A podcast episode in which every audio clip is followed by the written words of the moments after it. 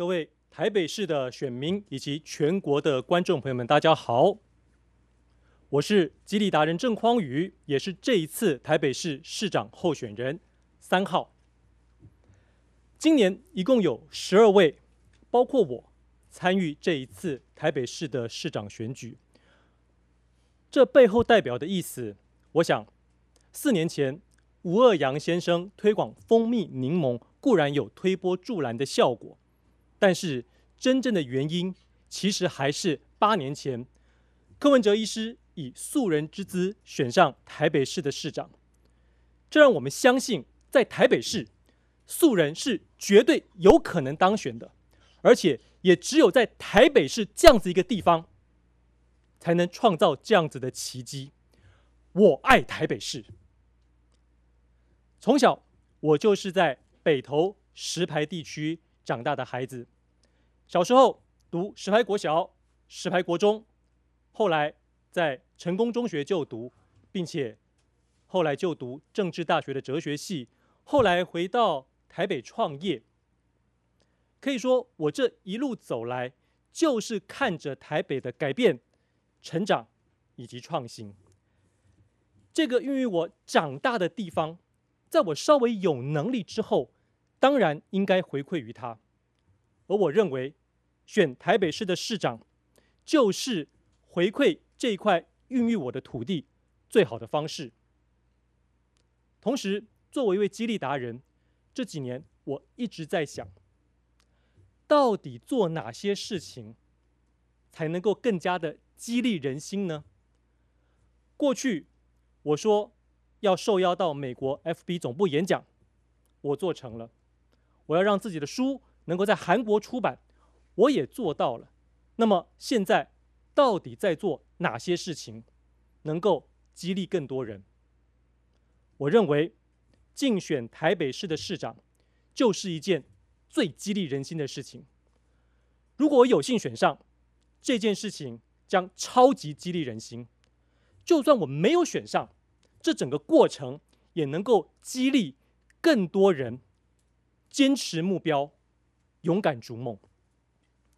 因此，我就这样子踏上了竞选台北市长之路。而且，我就问一句：凭什么？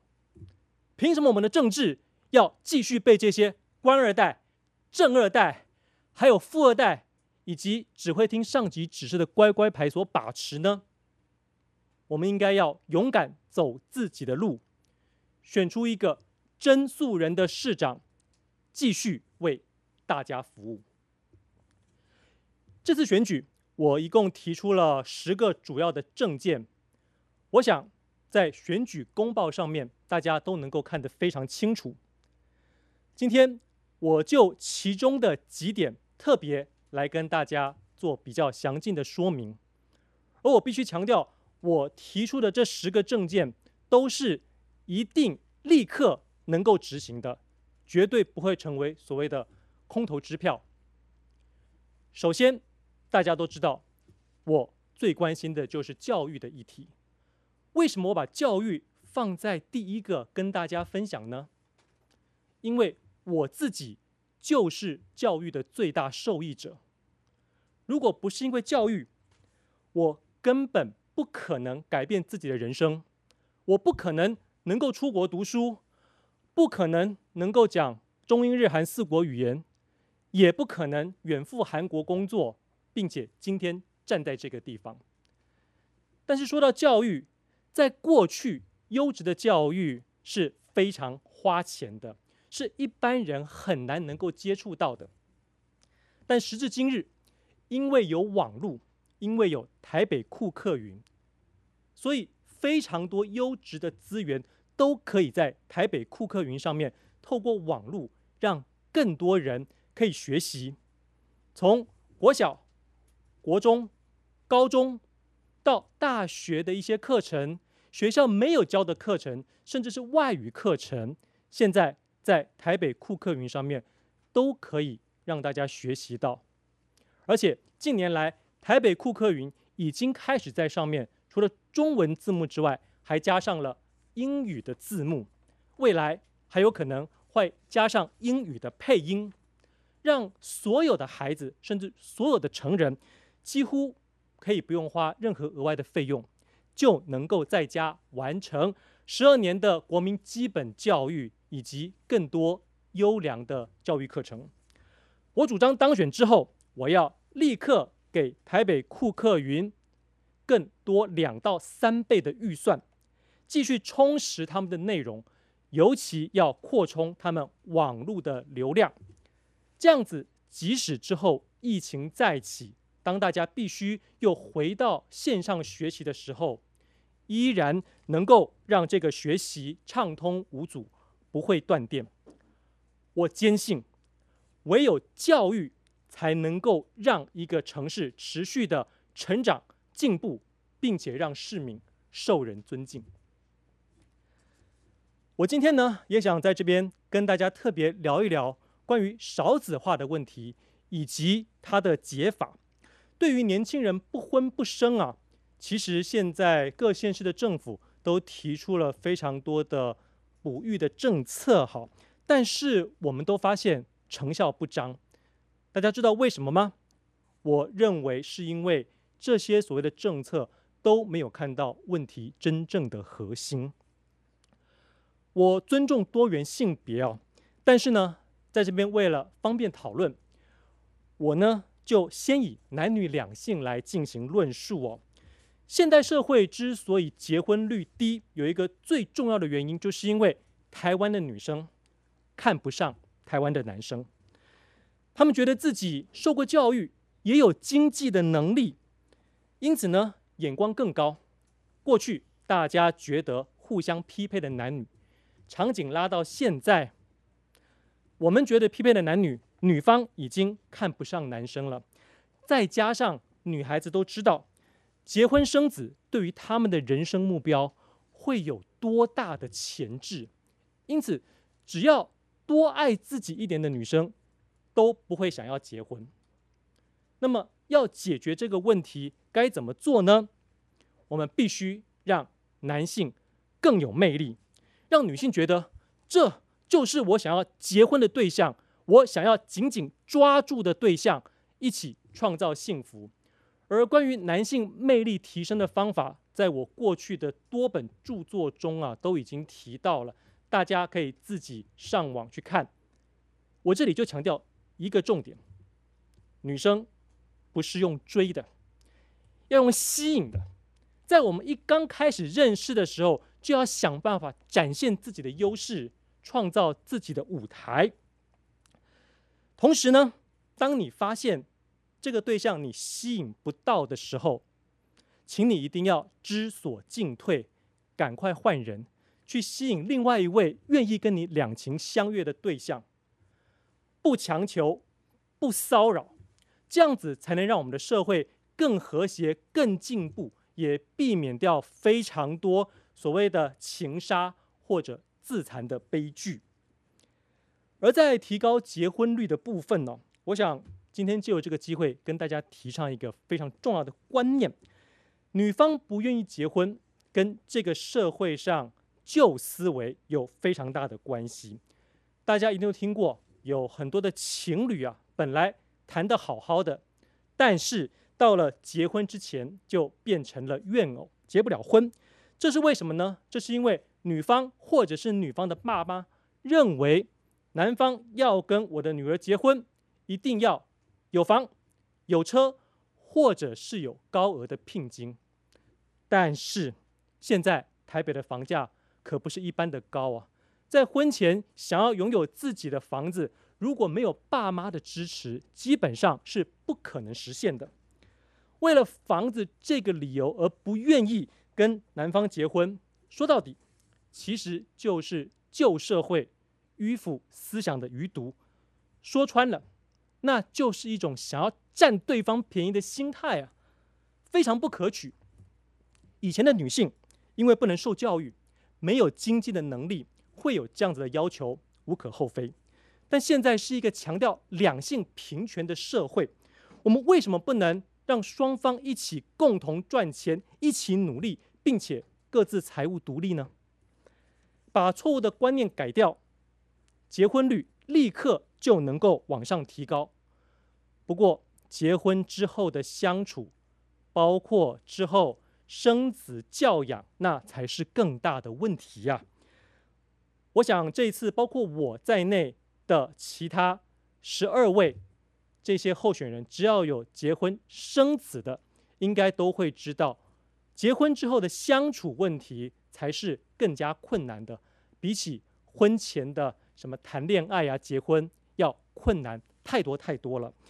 那么这个部分呢，在我之后选上市长的市民讲座，还有免费的课程之中呢，都会跟大家进行分享。我作为一个在婚姻之中存活了十一年的爸爸，我想呢，会有非常多的经验可以跟大家分享，请大家拭目以待。同时，我也主张台北市现行的育儿津贴呢，应该要以幼儿为本位，而不是以父母为本位来发放。只要孩子有在台北居住的事实，我们每月零到两岁补助一万元，三到六岁每月补助两万元，让父母可以放心生，好好养。同时，透过适当的劳动检查，我们也能够让已婚妇女可以正常时间上下班，不会在育儿、婚姻还有工作梦想之间必须要择一。我当上市长之后，一定会为妇女同胞打造最友善的工作环境，让女性的个人职涯、梦想以及家庭生活得以兼顾。在这样子多管齐下之下呢，才能够让我们台北市的生育率得以提高，并且人口优质的成长。台湾已经是一个高龄社会啊。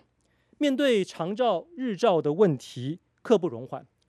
我主张立刻盘点，因为少子化而空出来的学校教室，经过改造，让他们成为日照还有长照中心。不管是公办、公办民营，或者我们租赁给民间的业者来经营，都是一个很好的方法，让有需要的市民都能够获得相关的协助，而且。我主张，我会用予以加班费的方式，让这些长照、日照机构的同仁能够早上八点上班，晚上七点下班，让有需要的市民、需要送长辈到日照中心的市民，都能够在上班之前以及下班之后接到自己的长辈，无论长照还是日照，都不该由市民独自承担。让台北市政府成为您最坚强的依靠。内湖的交通问题，这次也是许多候选人关心并且讨论的议题。我完全同意，今天内湖的交通问题，它就是一个都市计划的问题。一个原本只能够吐纳六到八万人的地方，现在每天有十六到十八万人进出。很多候选人提出所谓的道路拓宽呐、啊，或者是增设匝道这样子的方法，我认为都只是治标而没有办法治本。那么解决之道到底为何呢？大家回想一下，COVID-19 疫情最严重的时候，大家居家上班，那个时候内湖有交通问题吗？没有嘛。所以呢，唯有减少人流的进出，才能够解决。交通的问题，而要做到这一点，就是让现在已经进驻内湖的公司行号，愿意因为有更高的诱因，或者是所谓的补助，迁出内湖。例如，可以分散前往到士林的科学园区，甚至未来我们还可以加速关渡平原的开发。那里明明有八百公顷以上的土地，我们可以先从大渡路。以南开始开发，光是不到一半，三百多公顷的土地就能够有效疏散市中心的人流以及内湖过于拥挤的交通商业活动，同时繁荣我从小生长的北投地区。但说到这里啊，无论是内湖的交通问题，还是关渡平原的开发，为什么这么多年都停滞不前呢？这就是因为做市长的人都没有大刀阔斧进行改革的决心呢、又或者是他们可能担心自己的选票不保，所以呢，宁可放着摆烂。我如果担任市长，一定是最负责任的市长。我会在听取专家还有当地居民的意见之后，选择一个方案。一旦确定了方向之后，立刻大刀阔斧的去做。没有包袱的我，一定能把它做好。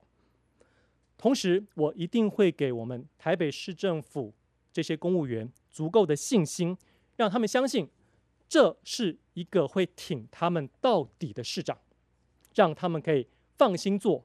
市民得福。我要打造台北市成为全球的影视中心。各位朋友或许知道啊，李安导演少年拍的《奇幻漂流》，当时是在台中拍摄的。他都可以在台中拍摄了，难道台北没有更好的条件吗？我们一定有更好的条件，不管是在电影的技术、拍摄的技术。要加入 AR 甚至是 VR，台北市这些企业一定都做得到。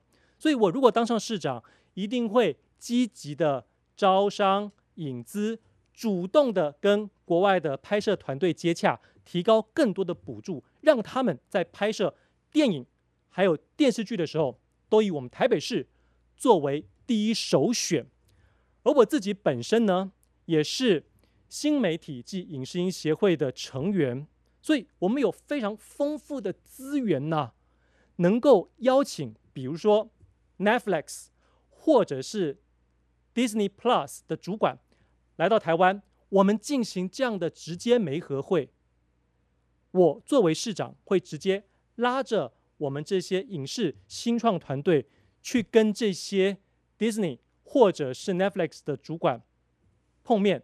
直接对接，让他们能够洽谈合作，并且只要他们的产品够优秀，都能够在这样子的国际平台上面发光发热。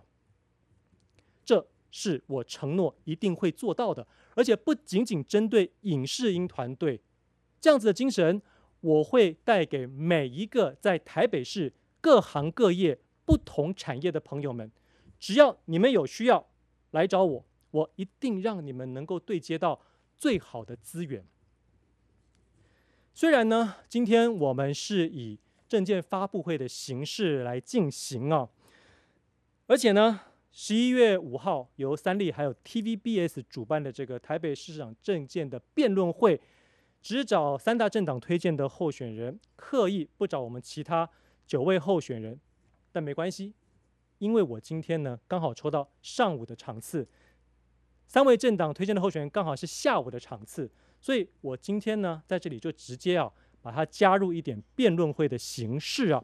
我想针对三大政党推荐的候选人，我这边分别有三个问题想要请教你们，希望你们可以回答。我想我的问题同时也是非常多市民心中的问题。首先第一个问题呢，我想要请教蒋万安先生。我们都知道啊，这次选举呢，因为当年您没有当完两年的兵啊，所以呢，的对手对你进行了非常多的批评。而在这里呢，我就要特别跟大家展示一下我的退伍令。这是一个完整当完两年兵，过去已经用行动证明自己一定会捍卫中华民国的候选人。那么，针对蒋万安先生您的提问呢？我呢，想要先跟大家说一个故事。在很多年前，我哥，台南成功大学的郑匡佑教授，他准备要去当兵体检的时候，他亲耳听到，就在他前面的那位弟兄，身高呢一五七，在那个年代，身高一五七是可以不用当兵的哦。所以医官笑笑的对那位弟兄说：“诶，你这个身高一五七，要不我帮你写个。”一五六点八，这样你就可以不当兵了。各位知道那位弟兄怎么说吗？他当下义正辞严的跟医官说：“不，我要当兵，请你写我是一五七，我要尽一个中华民国男性应尽的义务。”这里我就想要请教蒋万安先生，如果时光可以倒流，回到当年，你是不是愿意对医官说：虽然我有椎间盘突出，但是我要当完两年的兵，因为这是我身为中华民国男性应尽的义务。而针对陈时中先生呢，我这边也要提问：当时您在担任卫福部部长的时候，高虹安委员曾经质询您，AZ 曾经有机会让台湾代工，但后面破局，到底是为什么？您当时回答：因为有人不喜欢。请问这个有人到底是谁？现在您要选台北市的市长，如果您可以说出那个人是谁，或许台北市的选民还可以因此体谅你身在宫门，身不由己。但您如果不说，我们就有这个理由相信，未来您选上了台北市长是非常因为有可能某人不喜欢，就牺牲了我们广大市民的权益，不是吗？而针对黄珊珊女士，我本身是蛮欣赏您的，但是针对您还有其他两位政党主要的推荐的候选人，当十月五号 TVBS 还有三立主办的政见发布会的时候，你们三位没有任何一个人为其他九位候选人做出不平之鸣，发出正义之声。如果你们三位不能够为和你同台竞争的这九位其他候选人发声，您要广大市民怎么相信未来你们选上市长之后会为所有的民众谋福利呢？希望我的问题。三位能够在下午的时间进行回答。在我的政见里头，有一项非常重要的，也是我想选民们最关心的，就是我呢在当选之后，一定会每个月抽时间到某一区轮流去跟市民做直接面对面的讲座座谈，并且呢用直播的方式啊，让其他区的民众也可以看到，因为我想要当一个全民看得到。找得到的市长，并且透过这样的方式，让所有的民众随时可以拦轿告官。您有问题直接问我，直接在上面跟我说，我一定会责成相关的部会的首长直接回答您的问题，并且解决您的问题，绝对不会让您觉得政治人物都是选前拜托，选后失踪。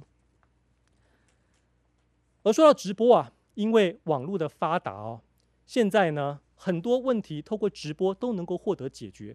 像前阵子呢宣判的大巨蛋的弊案，各位想，如果当时从签约、审议、执行到后面的验收都有直播的话，怎么会有后面这些弊端的产生呢？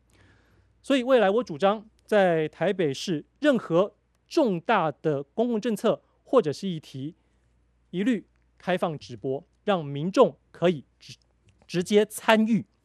柯文哲市长承诺的公开透明，将在我的手中获得真正的实现。对于这一次呢，我以素人之姿参选呢，很多朋友内心都有一个问题：匡宇，面对这个三大主要政党推荐候选的夹杀，还有媒体的刻意不到不报道之下，像你这样子的独立参选人。要选上，感觉非常困难吧？那为什么还要选呢？这个部分，我想借此和大家谈一谈失败以及如何面对失败。大家想一想啊，这次台北市的市长选举，无论候选人的民调再高，看好度再高，最后一定都只有一位会当选。那既然只有一位会当选，代表其他的十一位都是 loser。都是失败者，那大家不都一样吗？我刚才这句“大家都一样”是开玩笑，怎么可能一样呢？大家想一想，陈时中先生如果没有选上，以民进党这种有情有义的党性，一定会在他落选之后帮他安插一个好位置，要么是两年之后的这个立法委员不分区提名。要么是部长级的政务委员，这样子的好位置给他做。黄珊珊女士，她当过二十几年的市议员，又当过将近三年的副市长，一定会有非常多的企业想要找他去当顾问，或者给他高阶主管的位置做。蒋万先生，他虽然前阵子啊已经辞去了立委，但是如果他这次没有选上台北市的市长，他随时可以在两年之后参选立委。而我认为他的选区，他要选上立委，对他来说一定也是如探囊取物一般呐、只有我是什么都没有退路的候选人，而像这样子没有退路、破釜沉舟的候选人，才能够真正的为各位民众服务。而且大家想一想啊，说到失败者，当年的孔子，在他那个年代，跟那个年代的君王将相诸侯枭雄相比，难道他不是一个失败者吗？但是千百年后，有谁记得当时跟他同一个年代的将相诸侯、君王枭雄呢？或者说，有谁的影响力比孔子更大呢？我想是没有的。因此，选举是一时的，我们能够留下什么样的价值还有影响，这才是最重要的。我想留给台北、全台湾乃至于全世界的。就是这种素人参选，将相本无种，男儿当自强的精神。即使最后选举的结果我没能赢，我也希望千千万万的朋友们，您对于自己能够参政、能够改变这个社会的决心还有热情，能够继续坚持下去。这一次的选风非常的败坏，更胜以往。什么烂招、奥布都有。我想，唯有像我这样的素人选上，才能够敲醒这样子的警钟，让不管是三大主要政党，或者是媒体知道，哇，原来在台北市用这些抹黑、奥布都没有用，原来想要从政是可以不用花大钱的。唯有像我这样的素人选上。才能够真正改变我们台北市以及台北市的选举文化，并且给予所有的民众绝对的信心。我作为一位能够讲中英日韩四国语言的主持人，未来一定也会是能够把台北市好好推广到全世界的市长。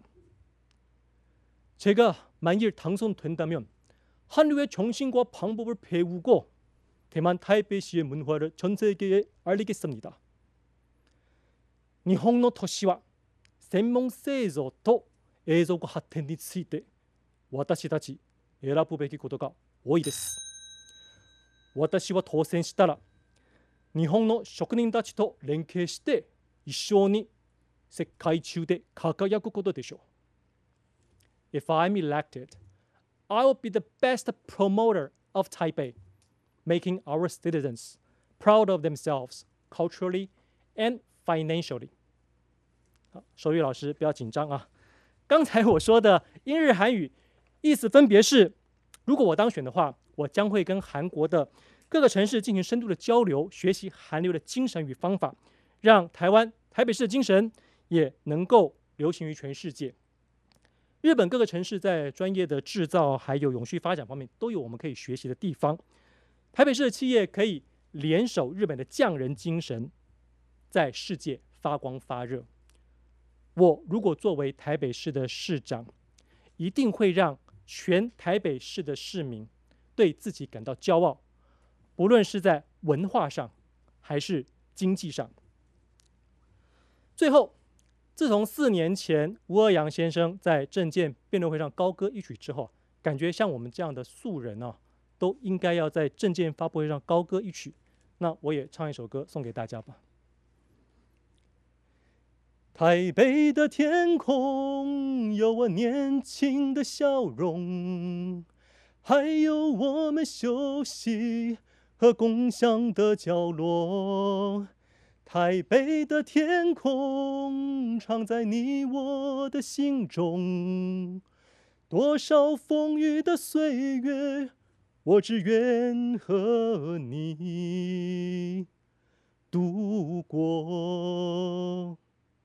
让我们一起徜徉在美丽的台北天空底下，票请投三号郑匡宇，让曾素文继续改变台北。